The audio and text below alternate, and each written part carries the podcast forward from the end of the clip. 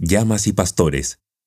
El antepasado salvaje de la llama fue el guanaco, cuyos hábitos reproductivos, alimentación y comportamiento los habitantes del desierto observaron atentamente, construyendo corrales que se convirtieron en verdaderos laboratorios de experimentación. Interviniendo en sus ciclos reproductivos y seleccionando las crías más dóciles, nacieron las llamas, una especie más pesada que su ancestro salvaje y, a diferencia de este, de pelaje más largo y colorido.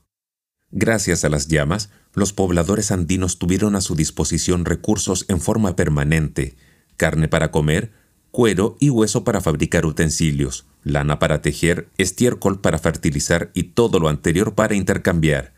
No solo eso, sino que también consiguieron un medio de transporte, ya que las llamas pueden cargar hasta 20 kilos. Con el tiempo, las llamas se integraron plenamente a la vida social de las comunidades andinas, algunas de las cuales se especializaron cada vez más en labores pastoriles y de caravaneo. Las llamas también ingresaron al universo ceremonial de las comunidades, protagonizando fiestas que aseguraban su fertilidad y buena salud.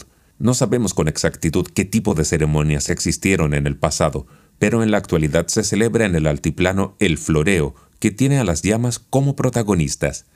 Cada febrero las comunidades cuentan y marcan sus llamas con pompones de lanas de colores llamados ticas, que facilitan su identificación, ocasión que también aprovechan para tomar decisiones importantes y coordinar las actividades del año.